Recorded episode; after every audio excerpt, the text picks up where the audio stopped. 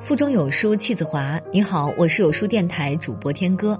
今天我们要分享的文章是王蒙的《生命健康的三个标准》，一起来听。我们常常思考如何让生活变得更好，我们用眼睛、耳朵，甚至内心，触摸辨别着生命里的是是非非。不管每个人命运的轨迹究竟有多少不同。我们终究还是能够感受得到，有些共同的标准需要坚守，它能让我们拥有一颗至少是健康的生命。现在可以讨论心理健康的标准了。第一是基本的善良，对他人的善意，其中尤其要强调的是克制嫉妒。在大的阶级斗争、保卫祖国的斗争中遭遇的敌对关系，不在本文讨论之列。那种敌对关系乃至生死存亡的关系，不由个人心理来选择。这里说的是，人们常常由于嫉妒而丧失了自己的善良本性。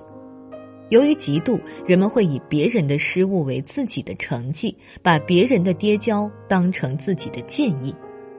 而嫉妒基本上是一种弱者的心理，只有自己跑不快的人，才盼望别人犯规罚下或者跌跤倒地。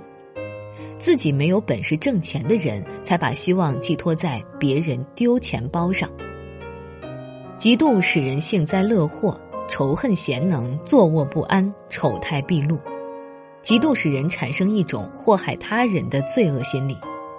东北某地一个人的侄子，竟因嫉妒叔叔大酱做的成功，而偷偷跳墙跑到叔叔家里，往众多酱缸里倒柴油。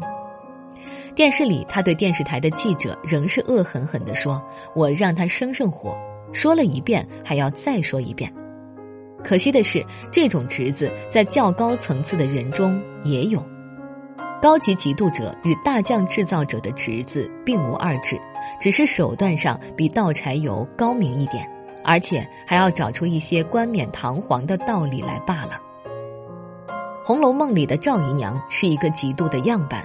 他做了两个小人儿，写上宝玉和王熙凤的名字，生辰八字，用针往小人心口上扎，这是嫉妒者的典型举措。据说世界各国都有过这种用类似巫术的方法整人的迷信。从某种意义上说，嫉妒是万恶之源，嫉妒给人的负担是太沉重了，给人的阴影是太黑暗了。只有尽量去除嫉妒心，把人际间的难免的不服气引导成为合法的、积极的、光明的与正当的竞争，才算健康。第二是明朗，善良才能明朗，嫉妒、狭隘、阴谋、怨毒只会带来黑暗。与嫉妒同样可恶的还有自大狂、自我中心狂。自大狂与自我中心狂者容易变得失去理智，丧失自我控制的能力。他们吹嘘自己，表白自己，自恋自赏，自私自叹，乘着肥皂泡上天，同时急火攻心的攻击旁人，否定旁人，怨恨旁人，要求勒索讹诈旁人。过热的结果必然是失望，是灰心，是悲观厌世，是诅咒一切。也就是自我冰冻。所谓癫狂，所谓狂热，如果表现为艺术的创造，那还是有可取之处的。有时狂热是天才的表现，然而这仅仅限于不存在操作的必要与可能，不存在指导性，更不具有指令性的艺术创造。有时还包括某些学术研究或道德的自我完善，仅仅限于不存在以其为楷模、为行动纲领的目的，即完全非现实、非功利的人类活动上。你在狂热中创造的艺术品，提出的新观点，也许惊世骇俗、独树一帜、不可替代，至少有比没有好，因为它的存在可以聊备一格。但如果你以这种失控的癫狂来治家交友、发号施令，则会变得荒谬起来，不健康起来。第三是理性与自我控制。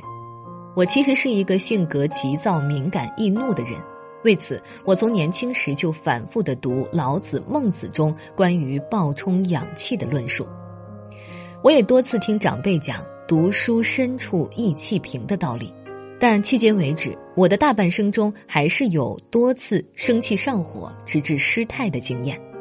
我深深的体会到，不论你有多么正当的理由，怒火攻心永远是一种失败的表现，绝对的属于消极的精神现象，绝对的只能导致丢人现眼的结果。虚火上升，智力下降，形象丑恶，举措失当，伤及无辜，亲者痛而仇者快，这是必然的一连串发展。那么，实在没有控制住。发了火了，生了气了，失了态了，怎么办？无他，赶快降温灭火。这还算我的一个好处，我的火来得快，去得也快，叫做不粘不滞，叫做日月之时，叫做迅雷暴雨之后仍然是雨过天晴。我完全做不到无过无咎，但是无论如何也不能将错就错，变本加厉，讳疾忌医。自取灭亡。